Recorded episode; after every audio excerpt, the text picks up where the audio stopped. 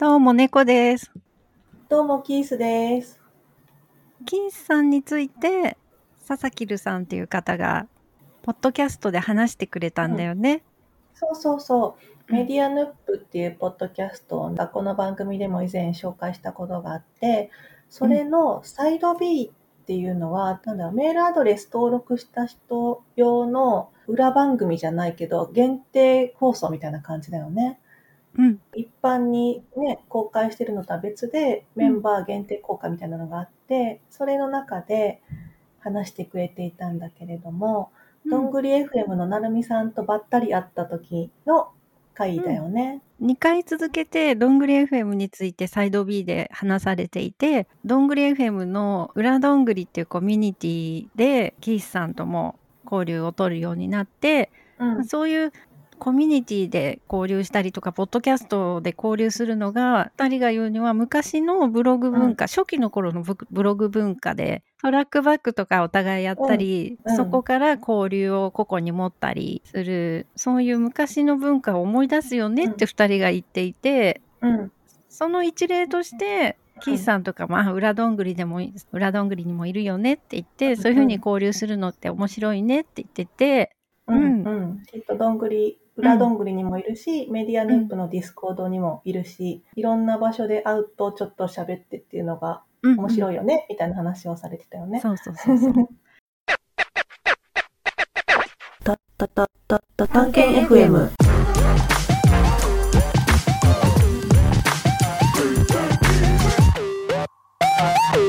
メディアヌップの別の回でさ、どんぐり FM で、うんこの夏に架空のどんぐりフェスうんの T シャツを作ってみようみたいな話が出てて、じゃあ、わかった。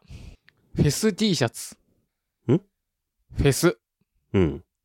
ポッドキャストどんぐり FM、どんぐりインフェスティバル2022。うんで、背中に、勝手に、リビルドユトタワー なるほどね。ロゴ、あロゴをさ、あの、どんぐり FM がフェスを主催した体にして、出演アーティストをリビルドにしちゃうんだ、勝手に。勝手に、とか、何、ユトタワー、古典。ホットテック、そうそうそうそう。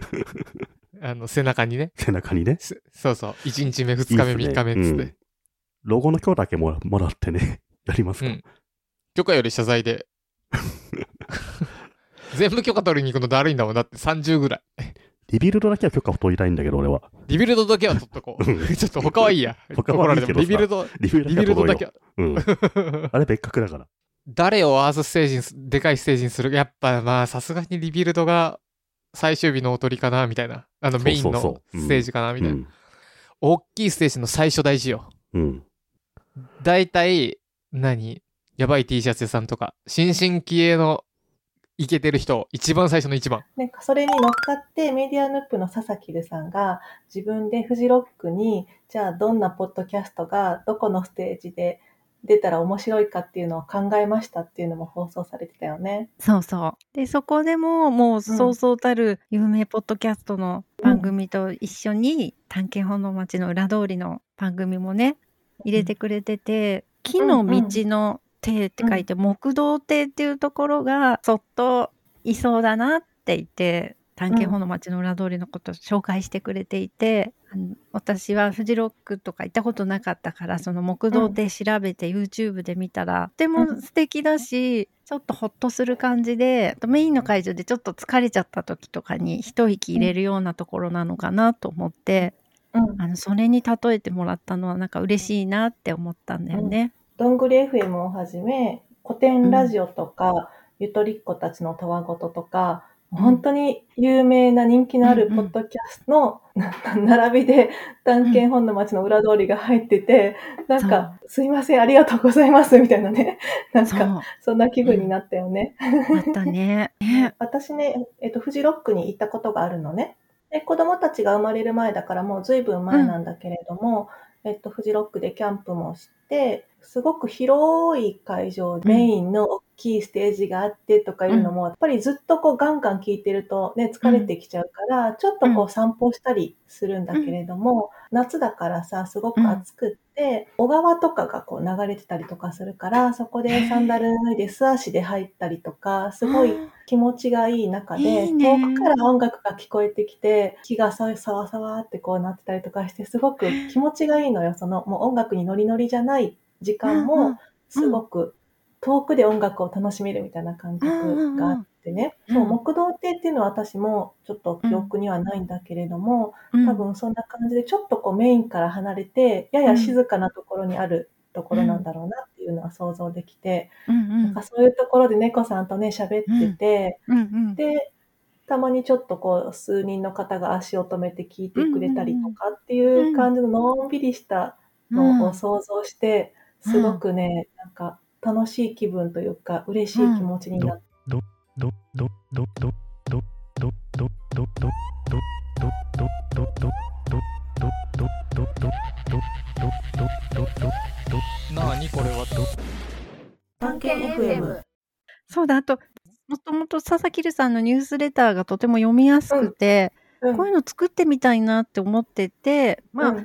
まだニュースレターはできてないから、代わりにノートでそれっぽく作ってみたんだけれども、放送だけだとわからない。例えばその遠野の宿の写真とかが、うんうんニュースレターで伝わってくると、うんすごい目の情報と耳の情報が合致して、ああ、こういうことかって。うんそれがね、すい。ごい面白かったから、ちょっとやってみたくて。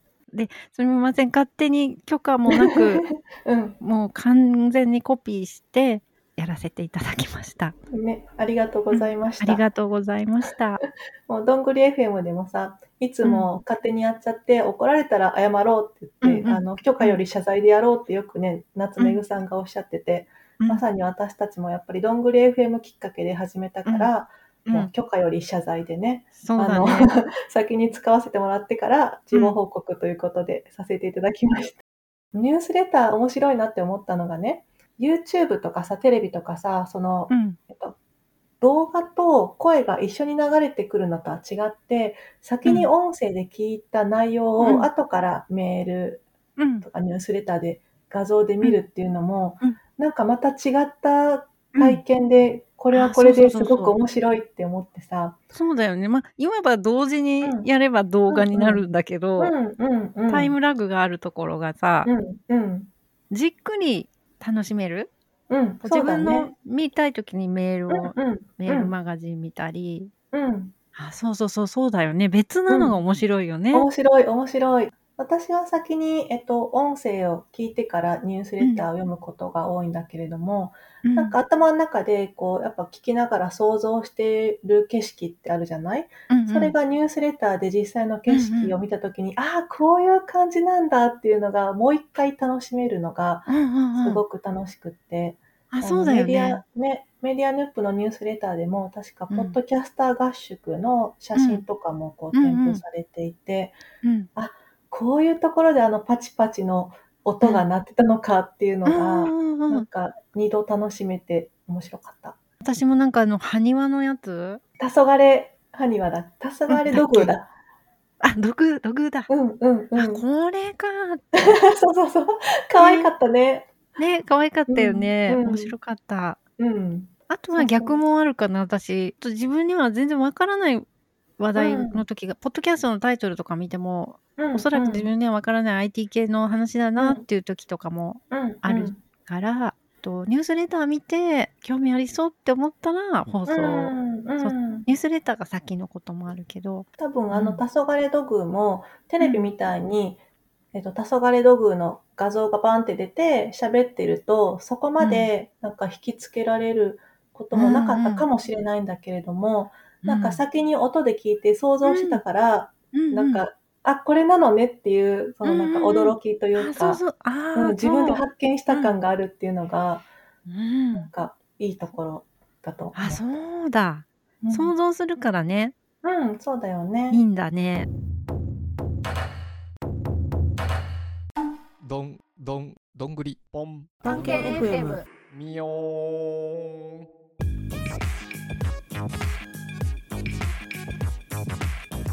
猫さんの夫さんのひろきさんが、えっ、と、前回から編集をしてくれることになりました。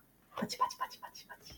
急に話が変わるんだけども。あ、もともとの探検本の町のサイトの方をいろいろやりたいことがある、うんうんそこにきっと時間を割きたいのに編集に時間がかかっちゃってるだろうから申し訳ないなって思っていたのと、ううん。ちの夫はあの YouTube 次男がゲーム実況するのを手伝ったりしていてうん編集とか好きなんだってポッドキャストの編集もやってみたいけど、自分は別に話したいこととかはないから、うん。編集だけしたいって言ってたから、前回からやって時間かかるね編集ね。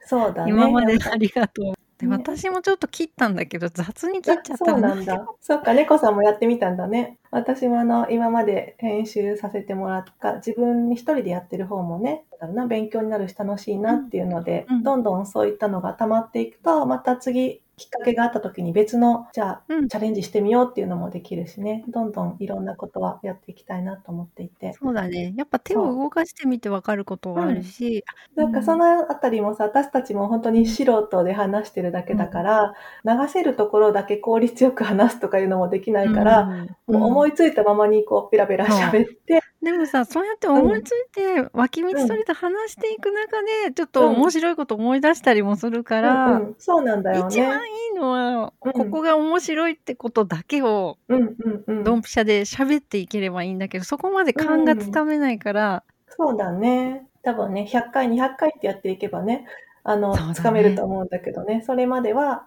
ちょっとひろきさんの編集の腕の見せ所っていうことで、うん あの、脇道にそれて、そこで面白いことがあったら、うんいい感じで面白いところをつなげててもらって。そう、あの、ラジオの人とかは慣れてるから、噛んだら何事もなかったかのように、もう一回普通に言い直していくらしくってさ。私もこの間テレビでうん。ラジオ特集みたいの見てた時にうん「一つ目は?」とか「さっきの話の続きは?」とか言わないようにするんだってどこ切ってもいいように「あーなるほど一つ目は?」って言ったら二つ目も三つ目も全部入れないと話が通じなくなっちゃうあとさっきのなんだけどとか言わないって。そうだよね。そうだよね。だって一つ目はって言ったけど、一つ目があまり面白くなくて 切っちゃった場合、切りたいのにどれって。そうなんだよ本当だね。うん私たちもおしゃべり上手くなっていきたいね。そうだねうん。そう思う。あとそうだ。うん。Google フォームを作ったんだね。そうだ。ありがといやいやいや、なんか猫さんがそのニュースレターを作ってたのが、すごく私の中ではこう、面白くてというか、あ、なんか猫さんがこういうふうに前向きに楽しんでくれてるのが嬉しいなってこう思って、私もじゃあ何かしたいなってその時に思って、うん。前々から作ろうと思ってた Google フォームをその日のうちに作って、あの、貼り付けました。うすぐ作ってくれたね。早いねキーさんね。ありがとう。あ、いえいえ、とんでもないです。うん。じゃあねえと番組のお便りとかがあったらこれからは、あの他のポッドキャストみたいに、うん。そこに書いていいただければ。うわー、嬉しい。ついに入れたね。この一言、ね。いつか言いたかったんだよね。そうだよね。では、お便りは Google フォームまでお願いします。お待ちしています。お待ちしてます。タランラランランタンタタンチャン。イェーイ